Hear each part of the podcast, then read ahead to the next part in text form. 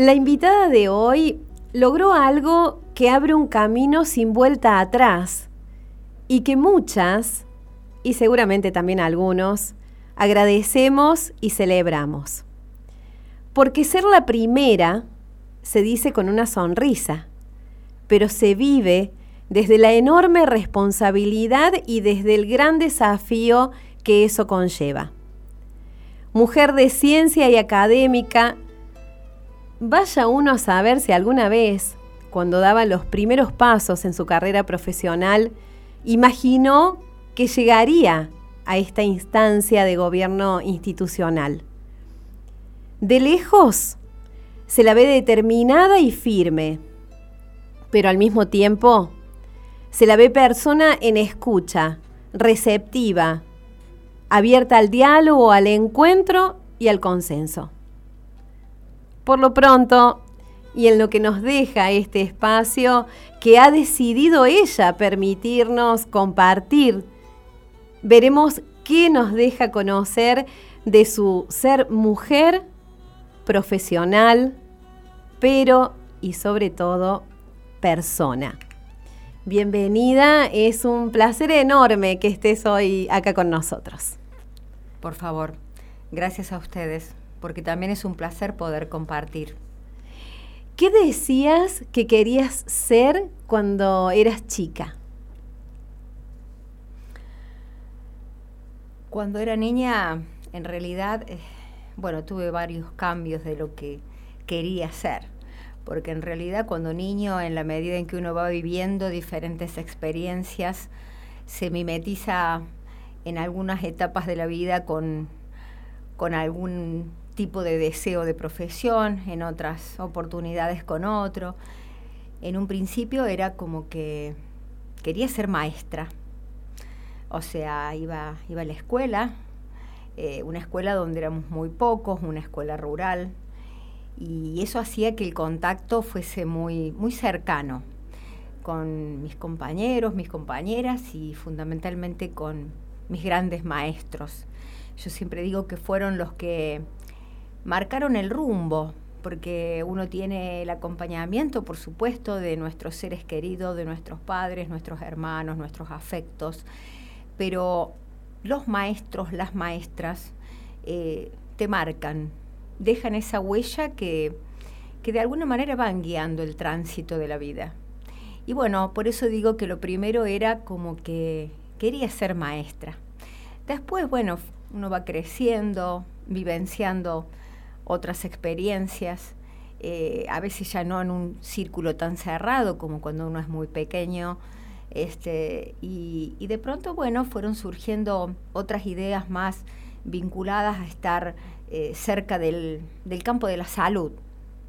Eh, ser bioquímica, por ese entonces, bueno, no se, no se veía como posible poder trasladarnos a, a, otra localidad, a otra ciudad para poder estudiar a veces lo que uno dice, a mí me gusta tal cosa. Entonces también de alguna manera veníamos preparados como para decir, bueno, ¿cuál puede ser la alternativa si no puedo llegar a, cursar determinada carrera. Entonces, bueno, y ahí es donde surgen las opciones y las vas evaluando en torno siempre al, foco salud. Y, bueno, así fui transitando y llegué a, cumplir este, un sueño que si hoy tuviese que repetirlo, lo haría de la misma manera porque fue una experiencia vivida grata, que disfruté mucho y sigo disfrutando y que bueno, me lo brindó la Universidad Pública, la Universidad Nacional de Río Cuarto.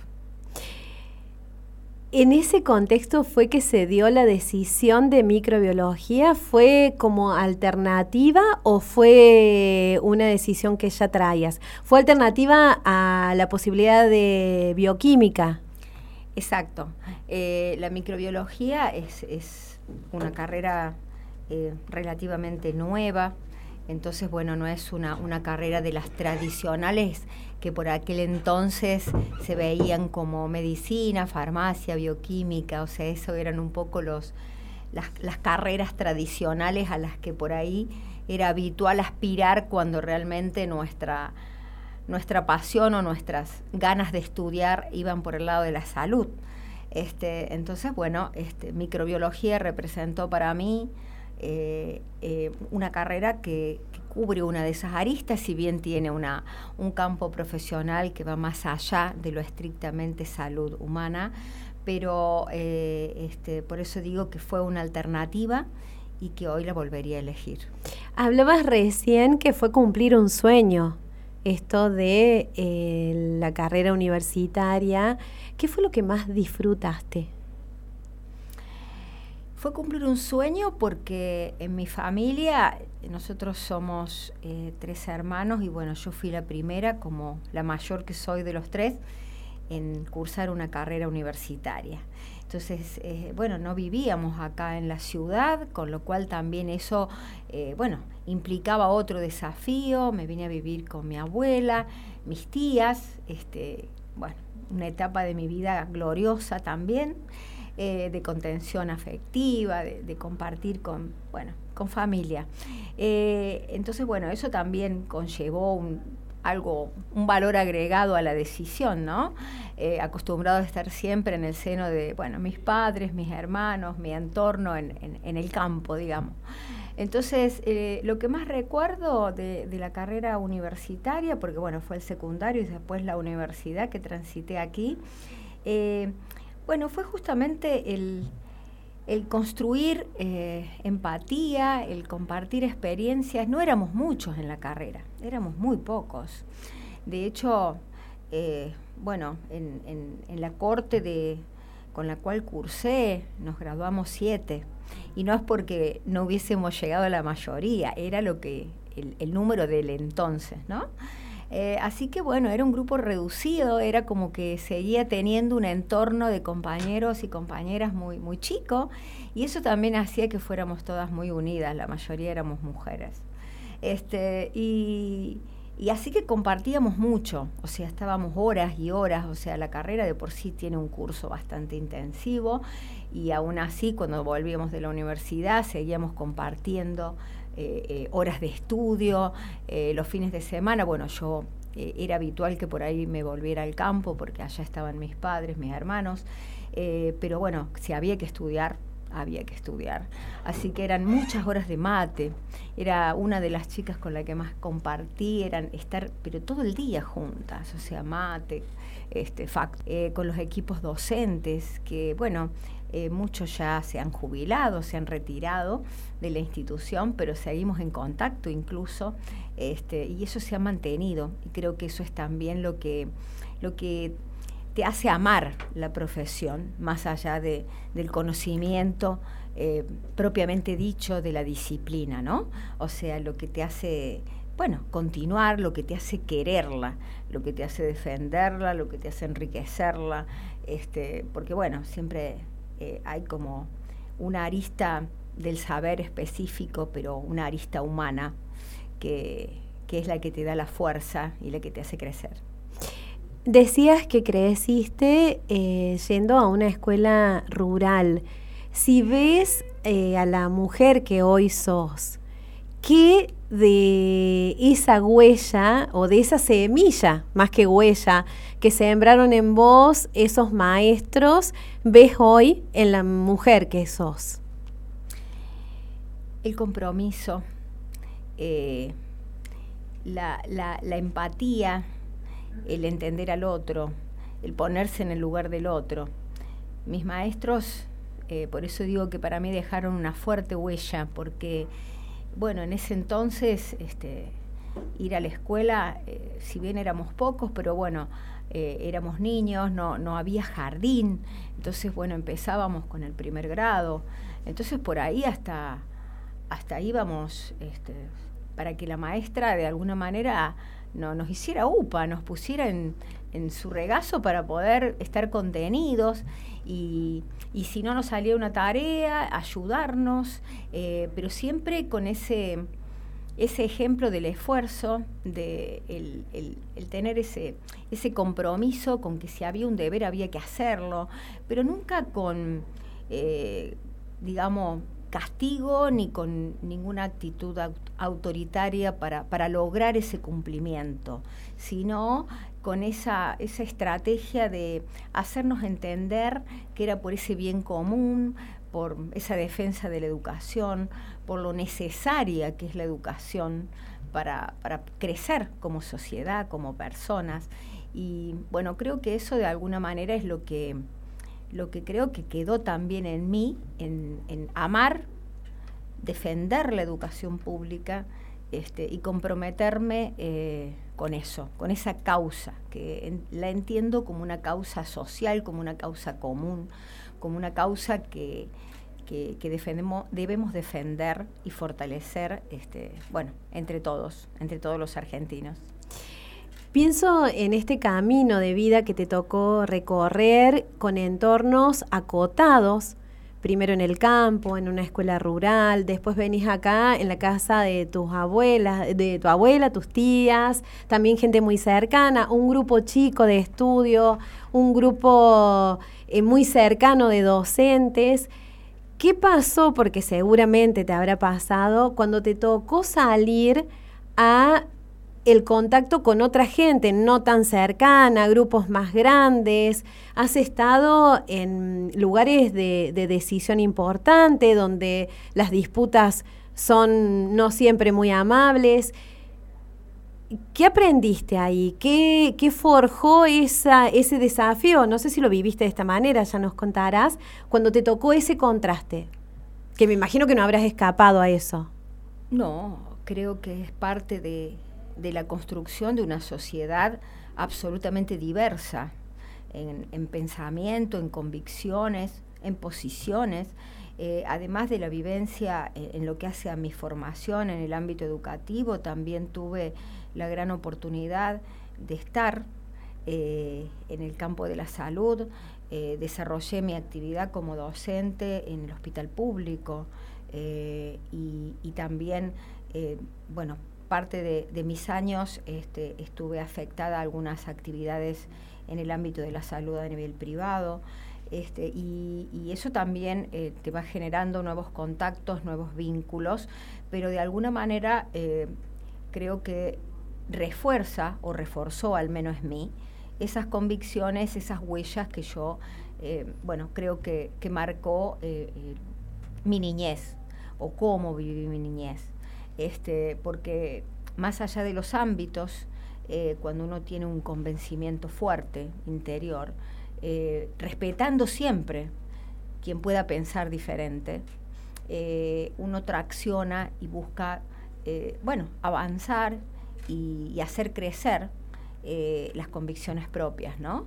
Pero siempre en un marco de diálogo, en un marco de, apertura, sin imposiciones, sino justamente eh, creo que lo que más construye es la diversidad, porque bueno, eso es lo que hace que, podamos eh, poner sobre la mesa diferentes maneras de, de ver, de analizar una misma situación. Este, y de alguna manera cuando se tiene esa apertura, es cuando se entiende y se construye con el otro. Eh, y no solamente con quienes puedan, bueno, tener eh, miradas parecidas eh, a las que una tiene, ¿no? Hablabas recién de lo importante de la educación, de la educación pública eh, estamos en un momento histórico, y no solo en Argentina, sino a nivel mundial, donde eh, hay ciertos cimientos o ciertas formas de hacer las cosas que están siendo sacudidas por las tecnologías, por los nuevos desafíos. ¿Cómo ves a la educación pública y eh, pero desde el lado de lo que se puede hacer o de, o de cómo enfrentar esos desafíos que se presentan. Toda crisis, dicen, encierran oportunidades. ¿Lo ves de esa manera? ¿Cuál crees que es el desafío en este momento para la educación pública? Creo que los desafíos para la educación pública son permanentes. Eh, es decir, a veces una situación de crisis, eh, bueno, como por ejemplo lo fue la pandemia que atravesamos a nivel mundial, eh, a veces aceleran esos desafíos y se transforman en oportunidades a veces por un contexto de emergencia, ¿no? Pero más allá de, esos contextos emergentes o de emergencia, creo que la educación es un reto que conlleva desafíos permanentes a los fines de estar, eh, bueno, ayornados a un mundo que está en permanente cambio. Entonces, cuando de pronto vemos hoy eh, bueno, el, avance en lo que hace a la inteligencia artificial, en lo que hace al uso de todo tipo de tecnologías y que de alguna manera atraviesan a todas las disciplinas, porque bueno, tienen que ver con esos avances eh, multitransdisciplinares, eh, quienes, las instituciones que, tienen la responsabilidad de gestionar para justamente eh, sostener en el tiempo esa, educación pública, tenemos esa responsabilidad en cuanto a también estar como abiertos a, cambios, a modificaciones, a transformaciones, porque bueno, la educación es eso, es estar en permanente transformación, en permanente evolución, en permanente búsqueda de superación, porque de alguna manera eso también mantiene la motivación del ser humano en, querernos superar en nuestro día a día. ¿Cuál fue la lucha más difícil que te tocó dar? No sé si es un hecho en particular, porque creo que, que cuando hablamos de, educación, y que bueno, durante todo, toda mi vida he estado vinculada a ello, creo que tienen que ver con, con procesos, eh, con procesos que los entiendo como, como continuos, como procesos que si bien uno puede recordar alguna que otra experiencia, eh, digamos, no llevarlo a una faz de análisis personal, sino más bien de análisis integral como instituciones de educación. Eh, y en realidad uno a veces afronta y también depende un poco eh, bueno, la etapa de la vida en la que lo afronta. Probablemente lo que tuve que afrontar a lo mejor hace 20 años lo tuviese que repetir hoy, lo afrontaría de una manera diferente. Por eso digo que, ¿por qué? Porque eh, el enseñar y el aprender eh, debe ser continuo a lo largo de la vida de las personas y eso es lo que de alguna manera se traduce en una experiencia vivida y que automáticamente también es un punto de partida para un nuevo desafío. Entonces, bueno, pensar en una en la, experiencia más difícil tal vez fue cuando en algún momento me planteé, eh, en, recordándolo en este momento, eh, cuando estaba cursando la carrera de microbiología, este, bueno, en esos impas que a veces tenemos o esos desánimos, que bueno, rendimos mal una materia, eh, será lo que quiero, lo que no quiero, y que bueno, estuve a punto de, en ese momento, de cambiarme de carrera, de, no sé si de abandonar, pero sí de hacer un impas, y bueno, y ahí también de nuevo eh, la contención de familia, de amigos, y no, dale para adelante, y por eso digo que es tan importante la, la contención del entorno, tanto a nivel de lo que es planta docente, amigos, familia, colegas, estudiantes, pares, o sea, el vecino. Eh, es decir, la sociedad misma, porque todos tenemos a veces esos altibajos y, y, bueno, lo importante es poder superarlos. Y si de alguna manera, tras una decisión tomada, analizamos y vemos que no fue la más acertada, no tomarlo como un fracaso, sino muy por el contrario, volver a empezar, eh, retomar. Eh, a veces les sabíamos decir a los estudiantes, y bueno, eh, si creíste que este era tu, la elección de la carrera preferida y te das cuenta, no lo tomes como algo que estás obligado a, muy por el contrario. Toda experiencia suma, toda experiencia nos hace ser, nos hace crecer. Entonces lo importante es que no caigamos en, sentirnos fracasados, no, no, de ninguna manera, sino eh, retomar el rumbo y seguir adelante. ¿Sos de hacer explícito la necesidad de contención? O sea, de ir y pedir, hey, necesito un abrazo, necesito que me acompañes, necesito tu opinión, o es más esto de, bueno, voy y visito a, tal persona porque ahí sé que voy a sentirme contenido, pero sin decir nada? Bueno, depende de la circunstancia, ¿no? Depende de la causa. O sea, a veces si son cuestiones afectivas, cuestiones familiares, obviamente, este, bueno, acudo a, a, mi esposo, a mis hijos, a, a, mi, mis, a mis amores de vida, este, porque bueno, eh, tiene que ver con, sentimientos o situaciones que tenemos que transitar y construimos juntos. Y si tiene que ver a veces con cuestiones laborales, también, este, bueno, depende eh, un poco el, el, contexto, ¿no? O sea, a veces uno trata de dar un mensaje subliminal que estamos necesitando esa contención, a lo mejor no por orgullo ni no por no poder decirlo, sino porque, bueno, eh, uno a veces no puede eh, medir la reacción del otro y por ahí tampoco para no incomodar o no, bueno, si no tenemos suficiente conocimiento de ese otro u otra persona. Pero eh, por lo general no tengo ningún problema en explicitar mis estados de ánimo, este, porque bueno, no creo que reprimir las emociones este, bueno, no, no nos ayuda y tampoco ayuda al otro que, te acompañe en la vida, ya sea laboralmente, familiarmente, a poderte tirar, tender una mano, ¿no? Entonces, bueno, en ese sentido, este, no, no tengo ningún problema en, en expresarlo. ¿Por dónde crees que pasa lo importante? Lo importante. Eso que se define en las situaciones límites. Lo verdaderamente importante de tu vida, ¿por dónde pasa?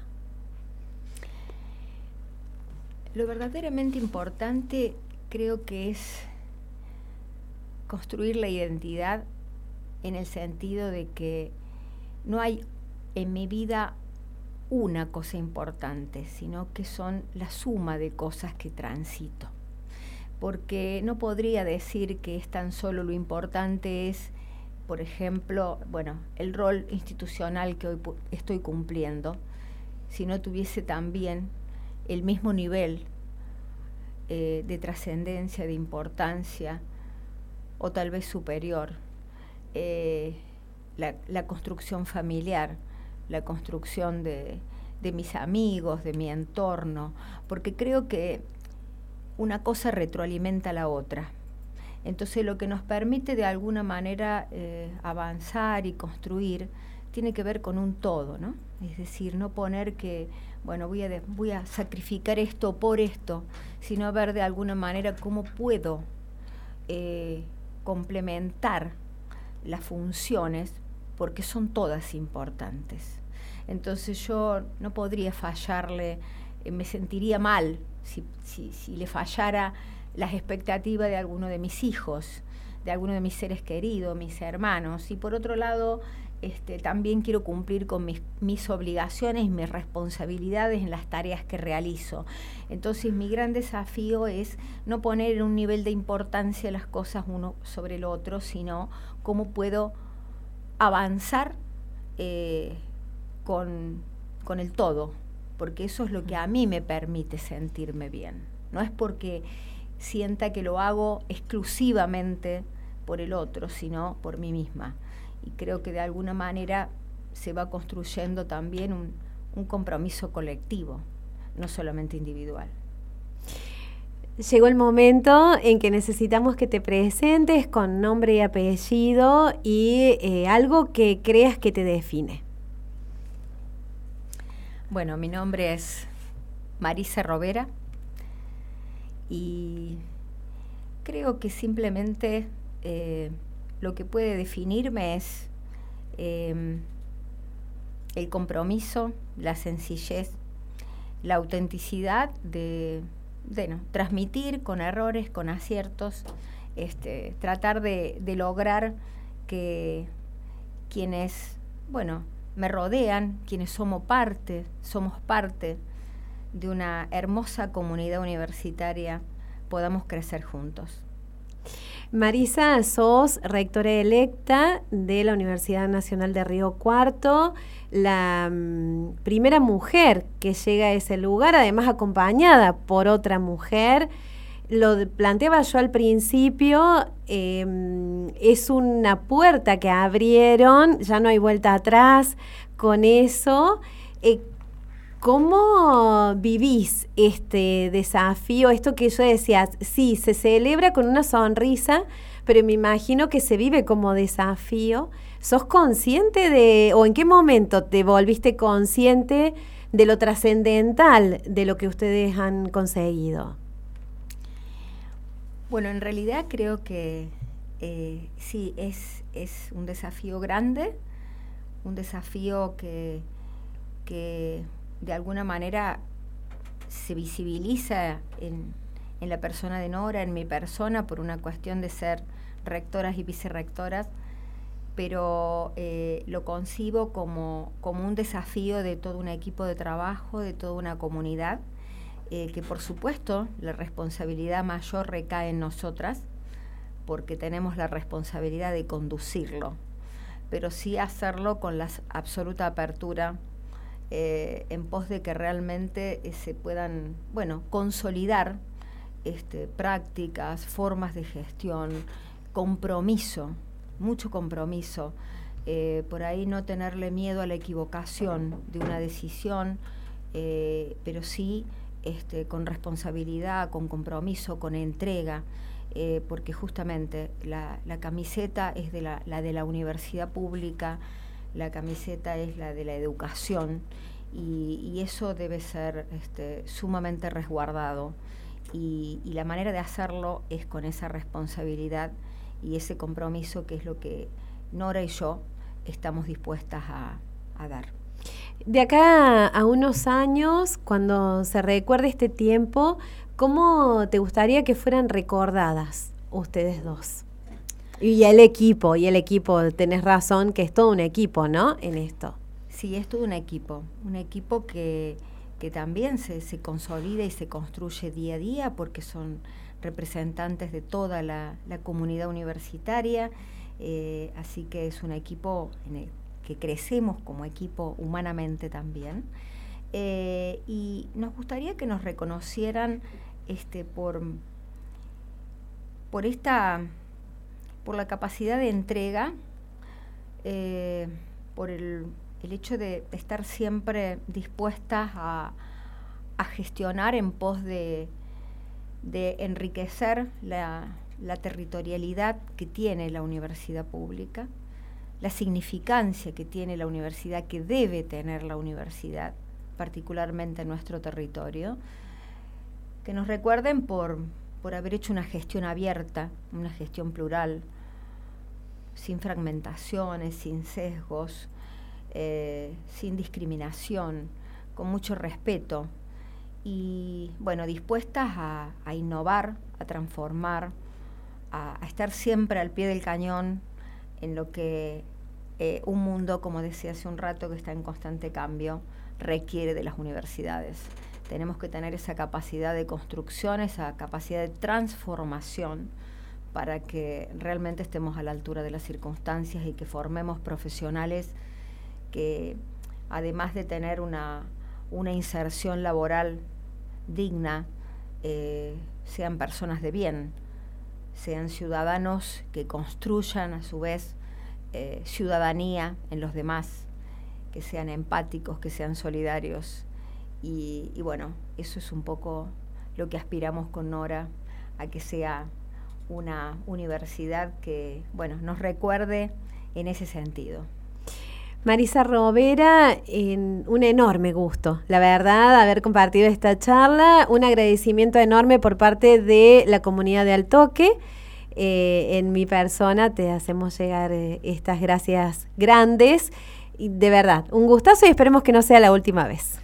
No, seguramente no, porque realmente el placer es mío, porque las veces que he podido y que he venido aquí me he sentido absolutamente cómoda. Y creo que también hacen un trabajo que indaga en, el fondo de las personas. Y bueno, eso también hace que bueno, podamos construir esa, ese respeto, ese diálogo, eh, esa ciudadanía, ese debernos todos en una causa común como lo es la educación pública. Así que muchas gracias. Muchísimas gracias. Y a vos que estás escuchando, sabes que la, cita se renueva el próximo lunes a partir de la hora 20 acá en Altoque Radio.